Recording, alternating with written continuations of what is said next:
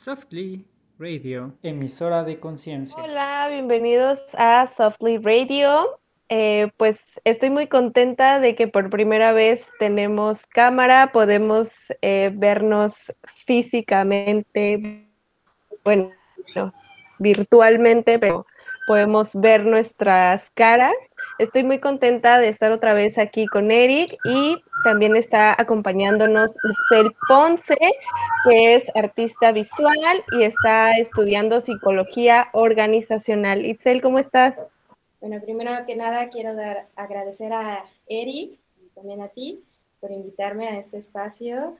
Y bueno, eh, tú misma lo dijiste, soy artista visual, tengo experiencia en lo que es este, esta parte también he, emprendido negocios como he fracasado y bueno, un poco de todo. Ahora sí que como todos.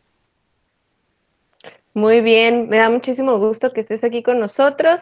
Y pues bueno, también está Eric, que ya lo conocemos, ya sabemos más o menos a qué se dedica. Si no lo conocen aún, tienen que ir a escuchar el podcast pasado. Está muy padre, muy interesante y bueno, ahí damos un poquito también de la experiencia de Eric. ¿Cómo estás, Eric? Hola, chicas. ¿Cómo están? Buenas noches buen día, no sé qué nos estén viendo. Este, todo bien y pues bueno, listos para comenzar. Este, agradecido con las dos, este, Paola Itzel. particularmente con Itzel, este, hemos tenido mucho trabajo en cuanto al ámbito empresarial, en cuanto al ámbito de desarrollo. Este, y pues trabajo, trabajo mucho como, como la cuestión personal y la cuestión empresarial. Hemos dirigido algunos talleres este, y, muy enfocado al ámbito, al ámbito de negocios. Este, y bueno, un placer. Yo creo que, yo creo que este, este, en este programa va a ser muy bueno que esté ella porque eh, uno de los temas importantes que vamos a tratar, que, va a ser más adelante, es cómo, cómo es eh, que una mujer, en, cómo se relaciona con mamá o qué mensajes puede tener con mamá, es lo que puede limitar o al contrario, potencializar el desarrollo de una mujer, ¿no? Este, bueno, agradecido. Eh, empezamos. Entonces. Claro que sí. Pues bueno, yo me presento una vez más. Mi nombre es Paola Mejía y el tema que vamos a tocar hoy es súper interesante. Creo que es un tema bastante importante. Eh, el tema que vamos a tocar hoy es relación madre e hija. Eh, esto me parece un tema eh, muy importante porque, pues bueno, creo que existen muchas formas de relacionarse con la madre Creo que muchas son muy positivas, eh, otras no tanto, otras tienen más conflictos, pero eh, lo que no tengo duda es el impacto que esto genera a lo largo de tu vida.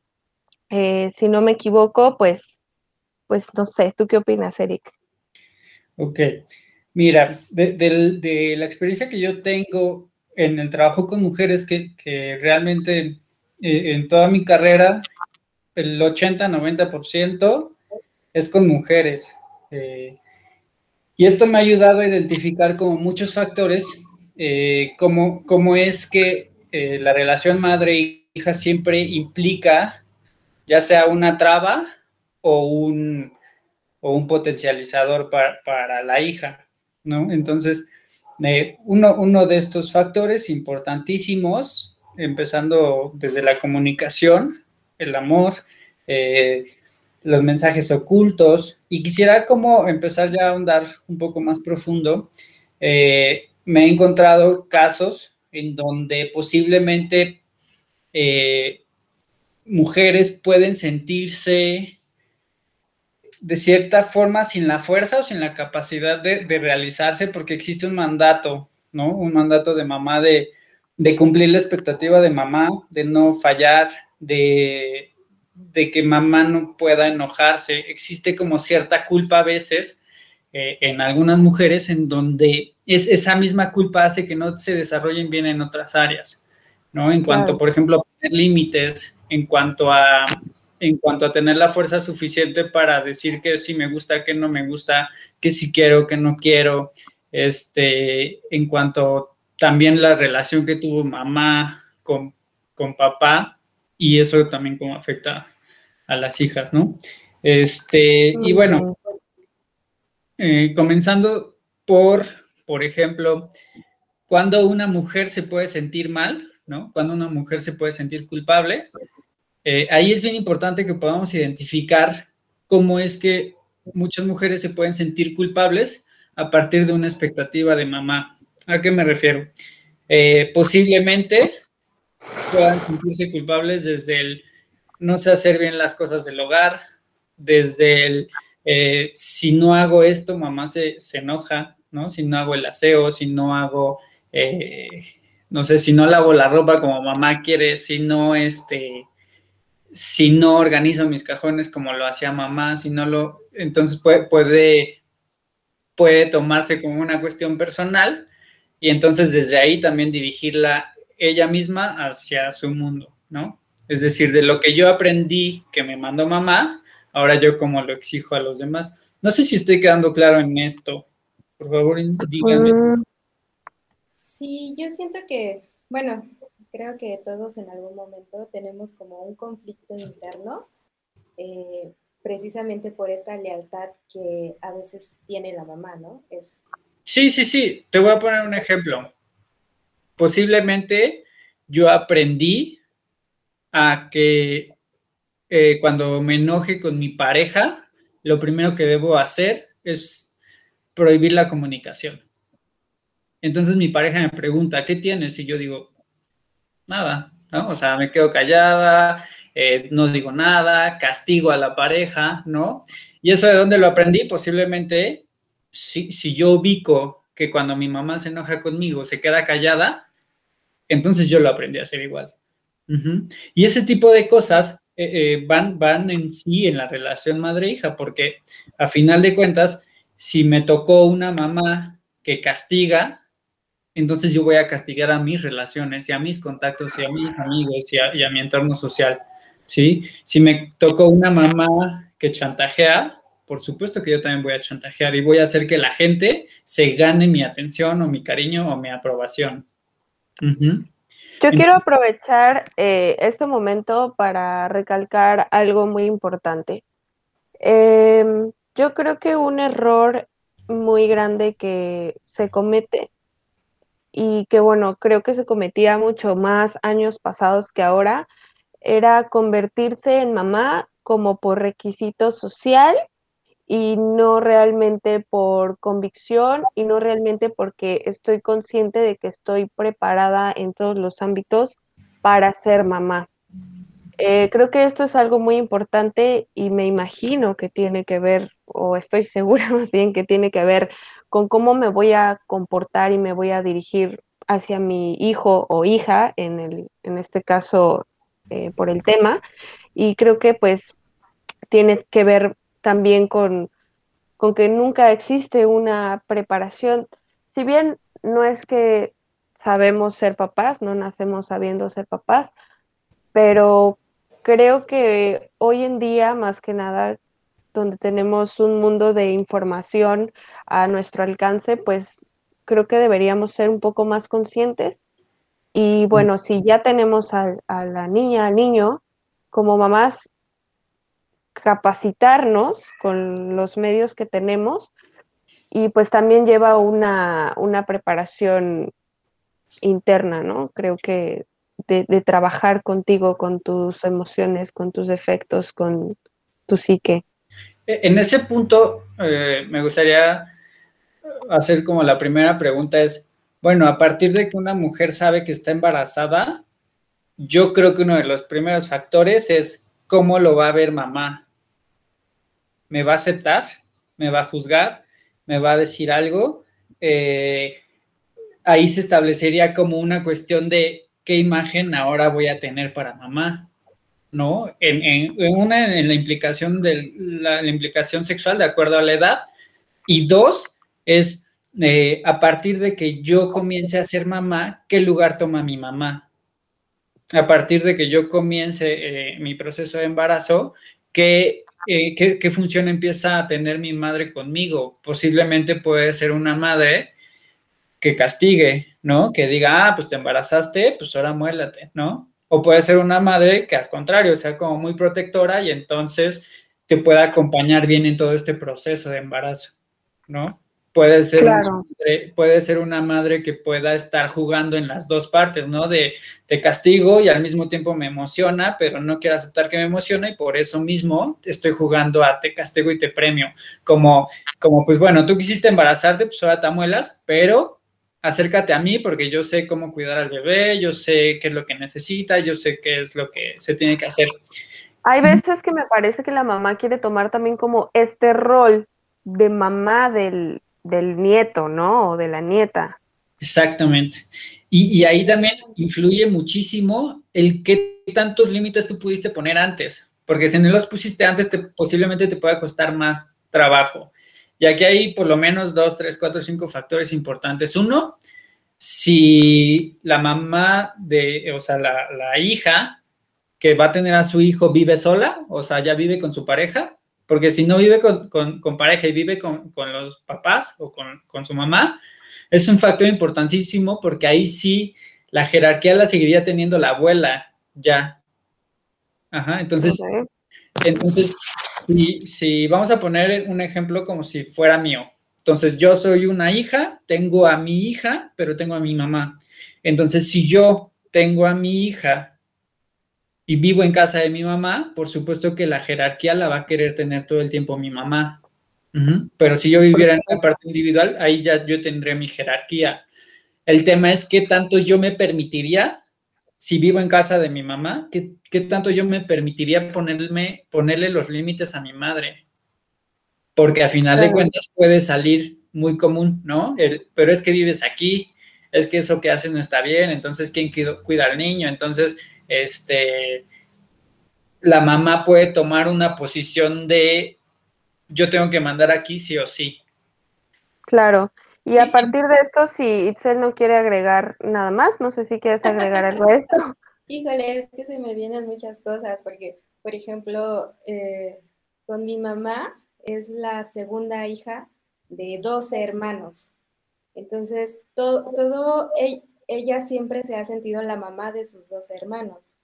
Y, y nazco yo, y bueno, yo tengo un conflicto con los, ahora sí que con mis tíos, porque ellos la toman como mamá y yo por otro lado es así como, bueno, para no hacerle, darle lata a mi mamá, yo trato de, esmerarme y todo, ¿no? A lo mejor me estoy aquí proyectando un poquito, pero antes eh, yo, a mí me pasaba que yo me sentía incluso como un estorbo. Y, este, y apenas, eh, no hace mucho, como un año y medio, yo, yo, le dije, es que yo toda la vida me sentí como un estorbo, ¿no? Y ella me dijo, no, o sea, nunca ha sido, ahora sí que estorbo para mí. Bueno. Ok. E, en ese, en ese punto o en ese sentido, yo diría, de, los temas que pueda tener tu mamá con sus hermanos, entiendo que posiblemente a ti te, te, esos hermanos es como si tú tuvieras más hermanos tuyos, ¿no? Entonces, ahí tú perderías el lugar de hija. Ahora, eso no implica que tu mamá no tenga expectativas sobre ti por ser mujer y por ser su hija. Es decir, muchas de las expectativas que va a depositar en ti van a ir en función de lo que ella cree internamente, esperando que ella tenga la capacidad de decírtelo y que tú también puedas tener la capacidad de entenderlo, ¿no? Porque si no, se va a poder estar enojando, va a poder estar, estar siendo castigante contigo o va a poder tener acciones que ni siquiera ella se dé cuenta, pero que tú sí las resientas, ¿no? Por ejemplo, este, es que tiene más prioridad con, con este hermano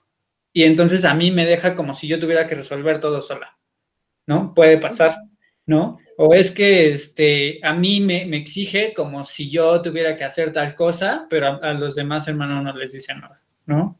Entonces, siempre, siempre en las mujeres eh, esta relación madre-hija va mucho en qué deposita la mamá en la hija. Y pareciera que, que las mamás tienen que exigirle a la hija por ser la mejor hija, por ser la mejor, por, ser la, hija que, pueda cumplir con la expectativa de la familia. ajá, va, va en un tono más o menos así, que lo he escuchado varias veces en terapia. Es que mi mamá a fuerza quiere que yo estudie en la UNAM. Ok, ¿tú quieres estudiar en la UNAM? No. Ok, ¿qué vas a hacer? Es que no sé, porque es que si le digo que no se va a enojar. Bueno, y si se enoja, ¿qué pasa? ¿No? Pareciera que hay una necesidad de quedar bien con mamá. Y entonces, al momento de enfrentarse con ese miedo de, de, no quedar bien, de no hacer las cosas bien, pareciera que es demasiado malo. El problema aquí es que nos cuesta trabajo enfrentar esa situación como si fuera algo demasiado grave. ¿Cómo, cómo, cómo poner límites de manera sana en esta relación? Porque no sé si tenga que ver un poco la cultura, al menos eh, de México, pero pues bueno, sabemos que en México existen relaciones muy, muy estrechas con la mamá, o sea, en general, hombres y mujeres, o sea, somos bebés toda la vida, somos los bebés de mamá toda la vida, o sea, bueno, con decir que, como mencionabas hace rato, hay familias completas que viven con, los suegros de la, de la esposa, ¿no? O sea, es muy fuerte. ¿Cómo, ¿Cómo manejar o cómo poner límites de manera sana? Porque hay un, hay un tipo de, de personalidad, de mamá en este caso, que son muy fuertes, que son muy difícil de, de contradecir, que son muy difícil de intentar cambiar de opinión, de, de decir me equivoqué, ese perfil como de mamá tan, tan dura, tan exigente, ¿cómo, cómo ahí delimitar sin, sin tener que dañar la relación? En este caso, la verdad, lo único que yo encuentro es como cortar la relación, pero pues es muy difícil. Eh, mira, acuérdate que, que cualquier conflicto siempre trae un beneficio no nos gusta tener conflictos, generalmente. Oímos a tener conflicto como si fuera algo demasiado malo. Y, al contrario, me parece que no, que, siempre el conflicto está solucionando algo. Aquí el tema es cómo enfrentas el conflicto. Y, lo, lo, primero que te diría con esto que me dices es, ¿qué tanto mamá impone tanto que si yo llego a poner un límite, tengo miedo a que todo se rompa y a que me vuelva a castigar ya que, ya que vuelva todo a explotar. A final de cuentas, para eso eh, la hija siempre tiene que estar trabajando con su personalidad, con su fuerza, con su, con su mujer interna, con su, con su tema de qué tanto ya soy la adulta que necesito ser para, claro, respetar a, una persona adulta, pero al mismo tiempo también marcar mi espacio de vida, mi espacio personal, mi espacio de seguridad. Es decir, eh, qué tanto yo puedo permitir que la, otra persona me castigue, qué tanto puedo permitir que la otra persona me grite, me maldiga, me, me, este, me ofenda, eh, qué tanto yo permito que la gente haga eso. A final de cuentas, sí creo que la gente que trae un caos contamina el entorno. Pero si yo no pongo límite a ese caos, una parte de mí lo está asumiendo y está permitiendo que pase. Entonces, eh, creo que si bien las cosas no siempre pueden terminar bien, sí pueden terminar lo mejor posible. Y lo mejor posible me refiero como a, puedo entender que si mi mamá no quiere cambiar nada de eso, no puedo hacer nada. Sé que mi expectativa va a decir, ojalá cambie, ojalá haga esto, ojalá, sí, pero también por una cuestión sana, puedo decir, sé que así es ella y aún con eso puedo convivir con ella. Que cuando yo vaya y la vea y la visite y esté con ella voy a recibir cierta agresión, sí, pero va a ser más adulto que yo reciba la agresión y saliendo de ahí la agarre y me deshaga de ella. Y listo. ¿Sí? Porque, si no entraríamos como en un juego de es que quiero cambiar a mi mamá. Imposible. No, sé si exactamente, no sabemos si se pueda dar, ¿no? Y también viene ahí el tema de compensación. ¿Qué tanto yo con mi mamá eh, traté de siempre de hacer algo y entonces ahora con mi hijo, mi hija, lo compenso. Como mi mamá siempre me castigaba por hacer tal cosa, ahora yo permito que mi hijo lo haga. ¿No? Claro, eso está mal. No, no sé. ¿Son extremos? Lo tendríamos que mediar. Eh, yo creo que Yo creo que este, sí va a haber momentos que aunque tú trates de, de ser sano, a veces no se va a poder, porque es, a mí me ha pasado que, que digo, no, hasta aquí, ¿no? Y cuando me alejo del problema es cuando puedes ver las cosas claras, porque también si tomas decisiones impulsivamente, ahí es donde después tú te arrepientes o quedas mal con la persona, hay un, sigue habiendo un conflicto. Entonces, sí creo que, que forzosamente debe, de haber un momento en donde te separes, trates de ver el problema desde lo más lejos que puedas y a, y a partir de ahí tomar una decisión. Claro, y esto, esto que dices es bien importante porque, porque muchas veces si la, personalidad, la personalidad de la mamá es impulsiva, puede así ser la personalidad de la hija y entonces las dos impulsivas, claro, siempre van a chocar. Lo que no se están dando cuenta es que están repitiendo o están actuando lo, mismo. Eh, entonces, por supuesto que nunca van a llegar a un acuerdo porque, porque eh, bien dice el dicho que, muchas veces podemos, podemos odiar tanto aquello que al final lo seguimos repitiendo, ¿no? Te volviste en eso que tanto juraste destruir, ¿no? Y entonces cuando uno se da cuenta de eso es un shock importante y claro, o sea, al final yo puedo decir, no, pues sí, sí estoy siendo castigante, sí estoy siendo egoísta, sí estoy siendo eh, tóxica, este, sí estoy siendo, no sé, eh, de, cierta forma en la que puedo tomar acciones que hace mi mamá y que yo no me dé cuenta, ¿no? Entonces, este, bueno, en ese, en ese aspecto espero quedarlo bastante claro. También en, el sentido de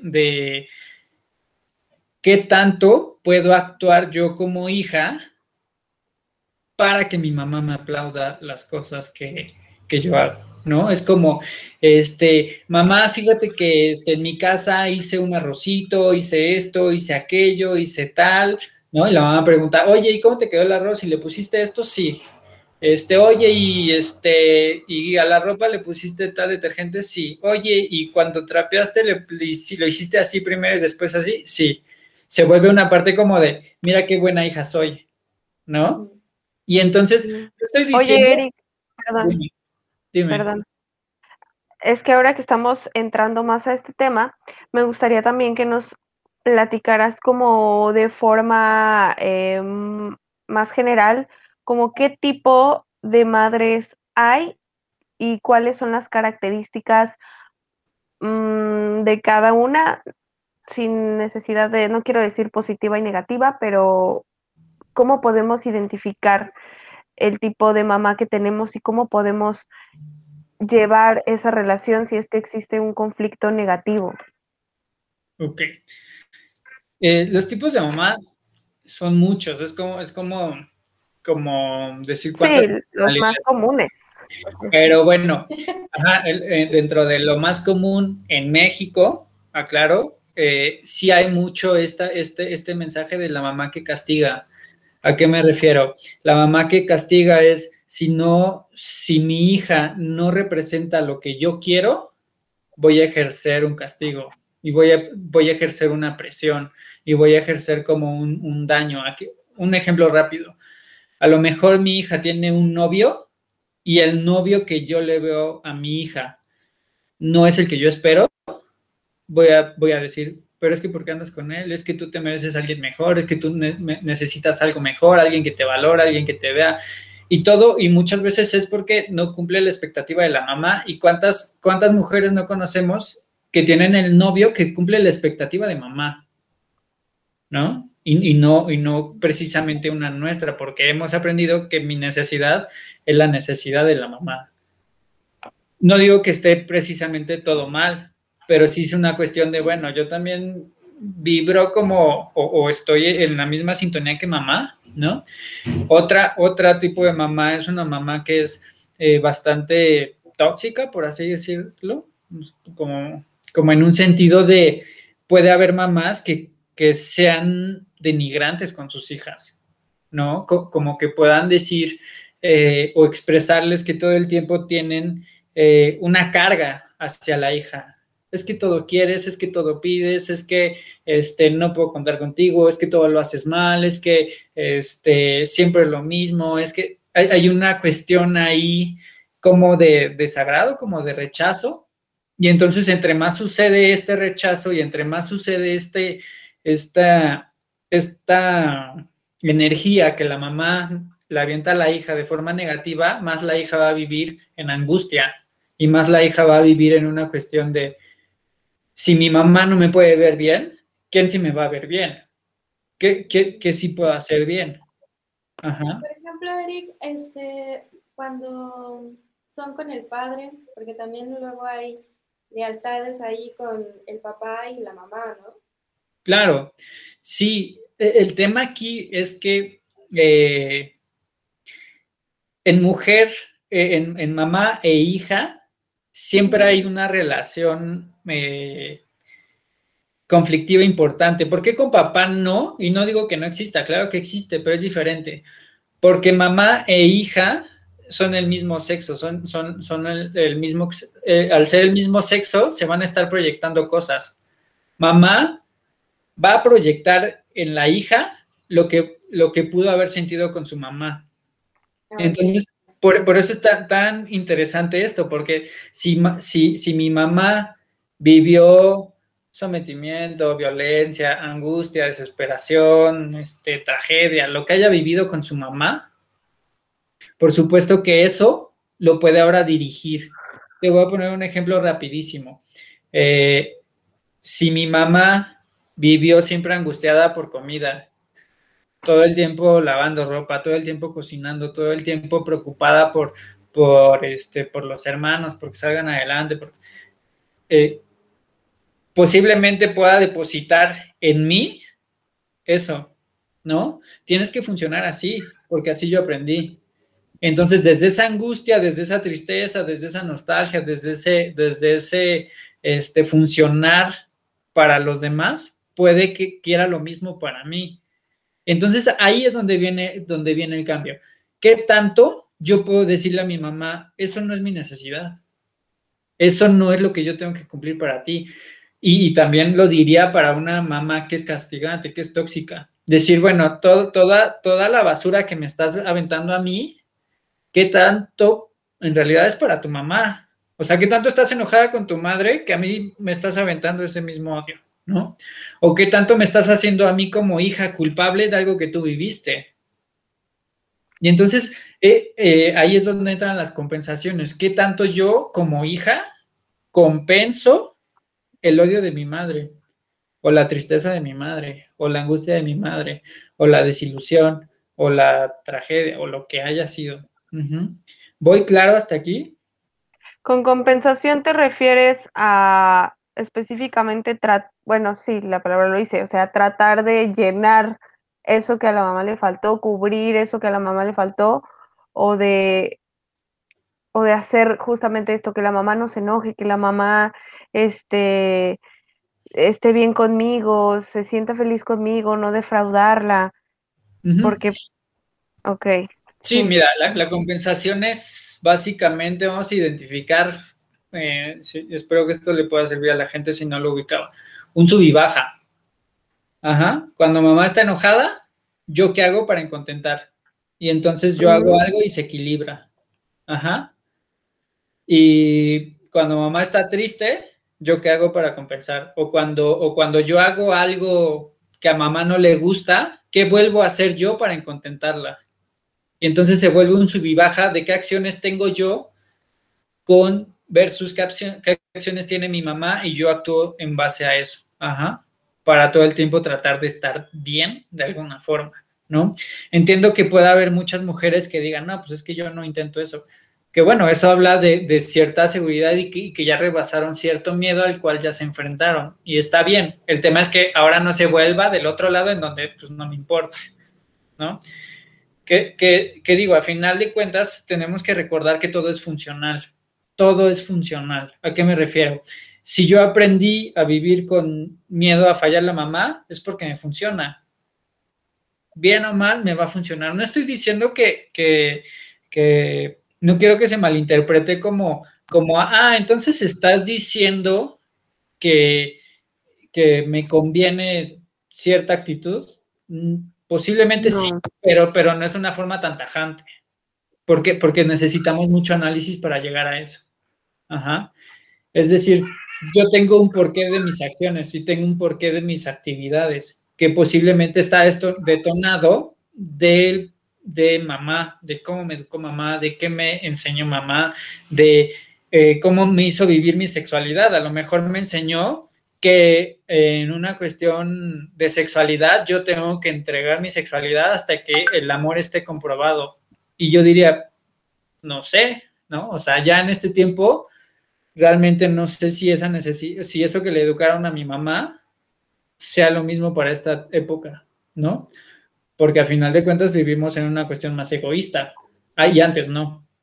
Entonces, hay muchas cosas que tenemos que estar todo el tiempo equilibrando en cuanto a qué estoy haciendo yo como mujer, qué tanto yo puedo estar castigando o beneficiando este, a otras personas en cuanto a mi educación. Otra cosa importantísima es, si yo vi que mi mamá consentía mucho a los hombres, posiblemente desde mí voy a intentar consentirlos mucho y voy a posiblemente sobrepasar de mí o de mis límites para estar bien, para mantenerme lo más adecuada para un hombre. Y eso también es aprendido. ese es un mensaje oculto que mamá me mandó, que quizá nunca lo dijo, pero yo lo vi.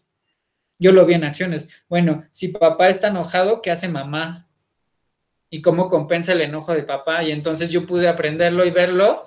Y entonces ahora que mi pareja está enojado, ¿qué hago yo para contentarlo? ¿Sí? Y entonces vamos aprendiendo como de esos mensajes que no son verbales, pero sí son visibles, ¿no? ¿Qué pasaba si, si, si llegaba mi papá tomado, ¿no? ¿Cómo actuaba mamá? ¿Se enojaba? Y si se enojaba, ¿por qué se enojaba? Y entonces ahora que yo veo a mi pareja tomado, ¿tengo que enojarme igual que mamá o tengo que actuar igual que mamá?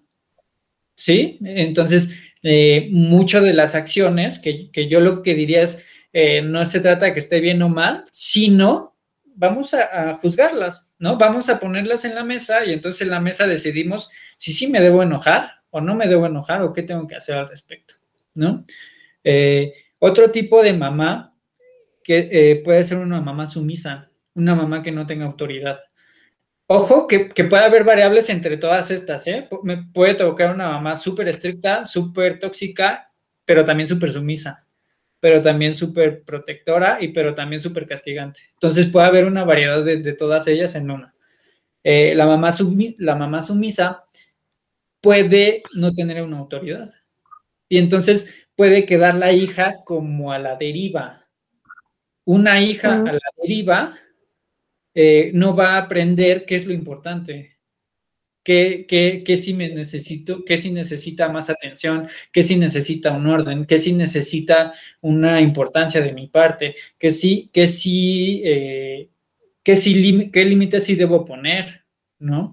Generalmente una mamá que es, este, que es más sumisa no va a tener la fuerza para transmitirle a la hija esa fuerza. Entonces esa hija también se va a dejar y puede vivir no sé, de la tristeza, de la nostalgia, del ojalá, del hubiera, del, de una desconexión pues, de ese tipo, ¿no? O sea, no, no, digo que esté mal, pero sí digo, puede ser que la hija pues, simplemente no presente interés, ¿no? Como en cosas. Claro.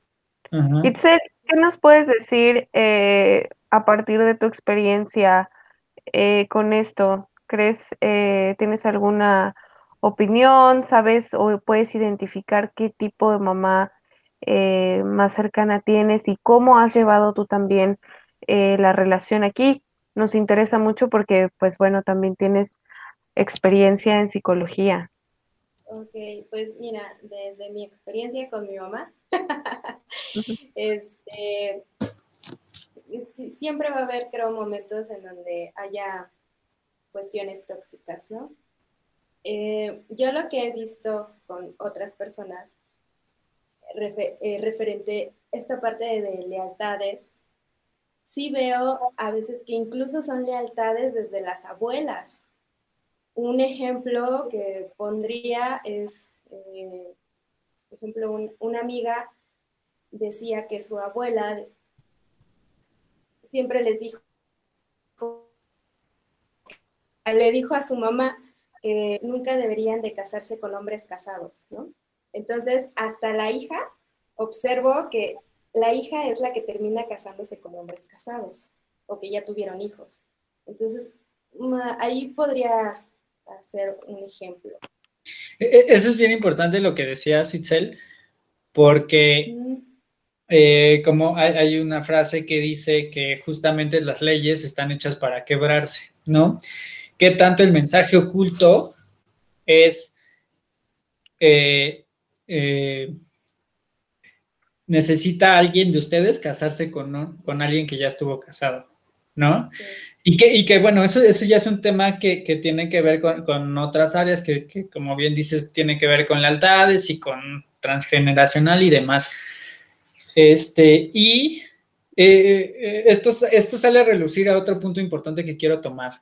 Uno, eh, el qué tan importante tengo que ser para, para para mamá o qué tan pura tengo que ser para mamá o qué tan o qué tan limpia en un aspecto amoroso tengo que ser para mamá, en donde posiblemente voy a buscar un amor ideal o un amor este eh, limpio, ¿no? De alguien que no estuvo casado, de alguien que, que, que me puede dar cierta seguridad, pero esa seguridad hay que, hay que checar si no está basada en deseos de mamá, o si no está basada en deseos de abuela o si no estaba basada en una cuestión este, que no es precisamente mía, ¿no? ¿Cuántas relaciones ahorita no conocemos de gente que se, separó y después se juntó?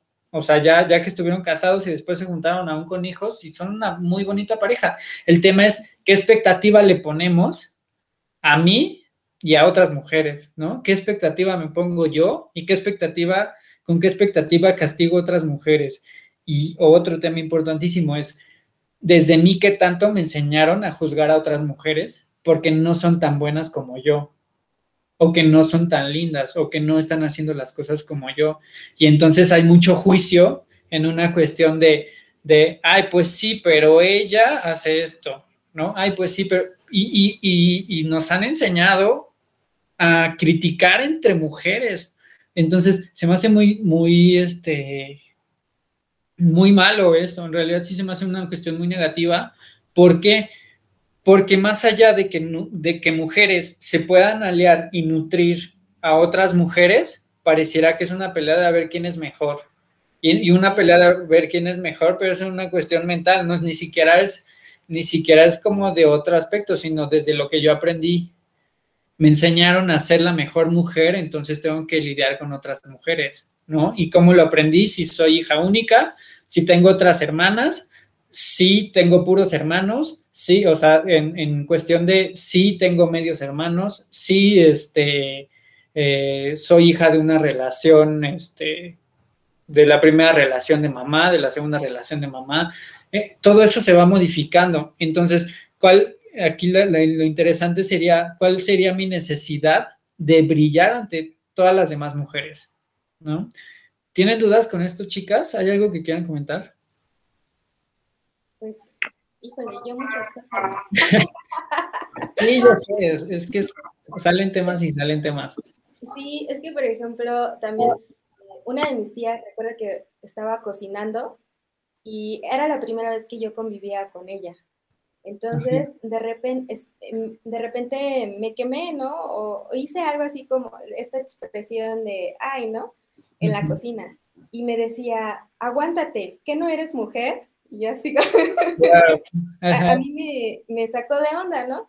Y, este, y luego la otra, otra tía, que es igual, que son hermanas, también algo estaba haciendo que igual al calentar la tortilla, hice la, la misma expresión y fue así como, aguántate, que no eres mujer. Entonces ahí fue cuando yo entendí que en el caso de, mi abuela, les había enseñado que, quemarse en la cocina era aguantarse y ser mujer. Entonces también hay creencias que, pues, quizás en, esta vida inclusive, inclusive Me, parece que, en general, eh, por ejemplo, cuando un hombre se enferma, dicen, ah, tienes una gripa ya te estás muriendo, ¿no? Y, que, que, eso que hay comunidad, ¿no? De, de no, si las mujeres aguantan mal la enfermedad, las mujeres se pueden sentir súper mal y aún así pudieron haber parido un día antes y al otro día ya están de pie, ¿no? Y, pareciera como que sí es una batalla como de mujeres o el, saber cocinar, otro tema importantísimo, ¿no? De, ah, no sabes cocinar, como que pareciera que, que, no, como que no tienes como ese don femenino, como que no lo has aprendido, no lo has llevado a cabo. ¿no? Y, digo, tantas cosas, ¿no? En cuanto a, hay mujeres que no saben vestirse, o sea, o que no les, no les, o sea, más bien planteo mal el tema, no es que no sepan vestirse, sino que no les interesa, ¿no? El conjugar la ropa, el qué tenis, con qué, con qué zapatos, con qué marra, con qué pants, con qué, ¿no? Y les vale, y son tan juzgadas, tan, tan juzgadas por la sociedad, y ni siquiera es una cuestión que se tenga que decir, lo vemos. Vemos como otras mujeres pueden ver a esas mujeres y, puedan decir como, wow, ¿qué onda con ella? ¿No? Como en el sentido de no, está conectada como con, como con las mujeres, ¿no? Y, sí lo veo muy, muy, muy seguido.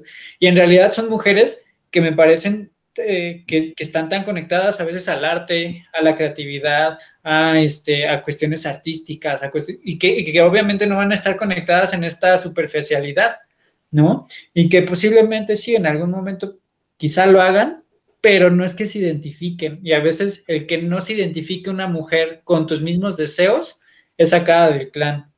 Y es como, como, como abortada, como diciendo, no, ella va para allá, ¿no? Y, y, cuántas veces mujer castigamos, ¿no? Le viste las uñas, le viste cómo trae los, los, pies, que si se rasura, que si se le ve el vellito en, el bracito, que si se delinea. Yo creo que sí puede haber una, una cuestión de cuánto las mujeres pueden fijarse de más, como en los detalles, ¿no? Y desde ahí poder juzgar.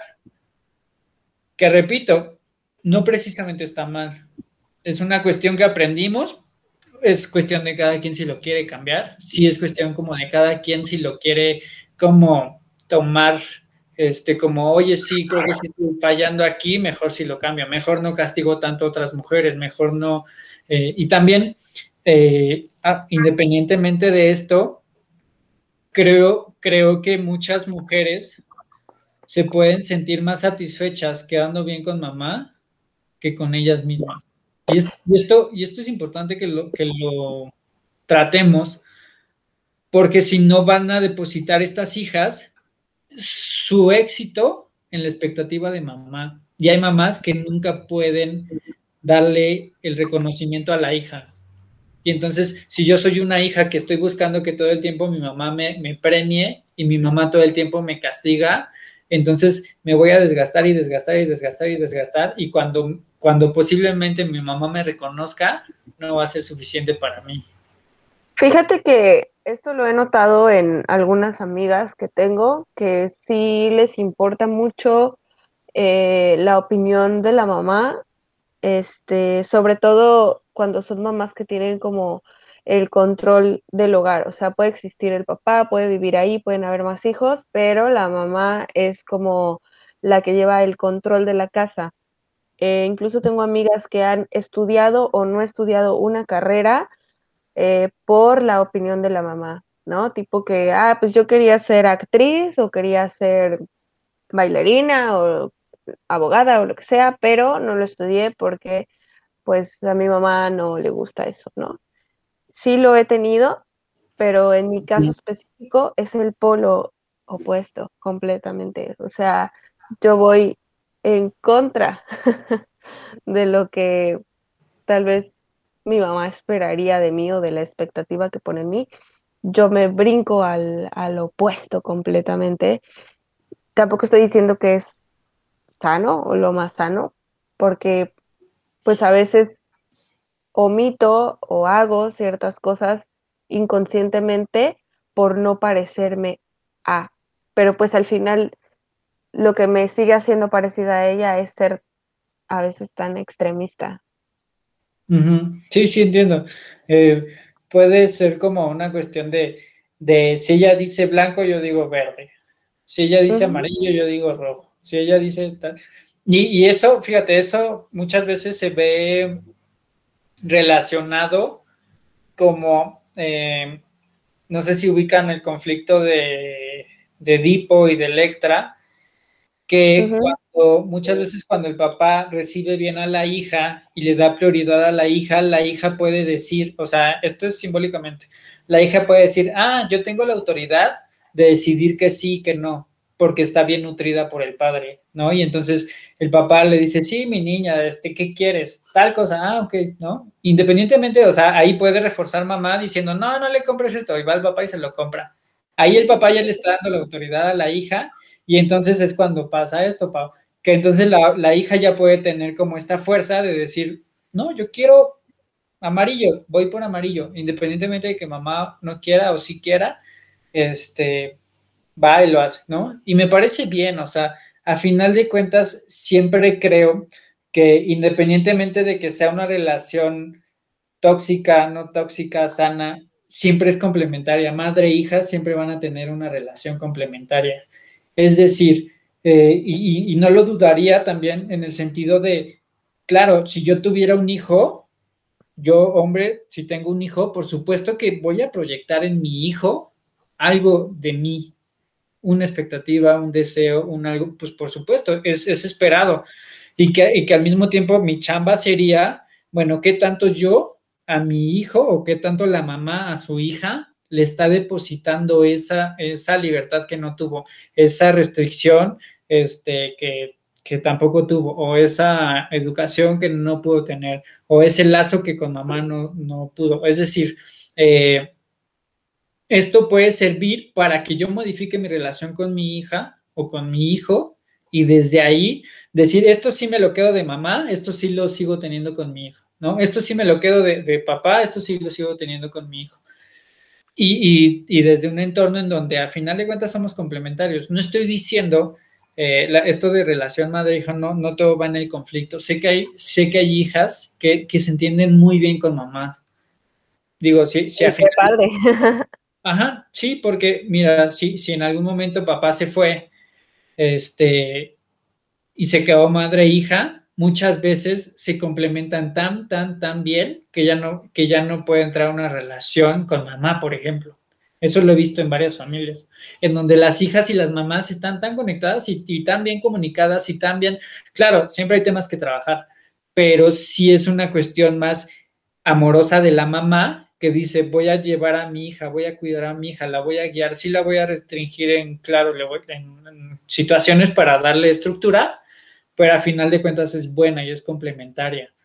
Entonces, espero esta, esta plática les pueda servir a muchas mamis, a muchas hijas, para que pudieran este, identificar en qué aspectos trabajar, que nos dejen ahí sus comentarios de, oye, habla por favor más de este tema, lo abordamos en otro programa.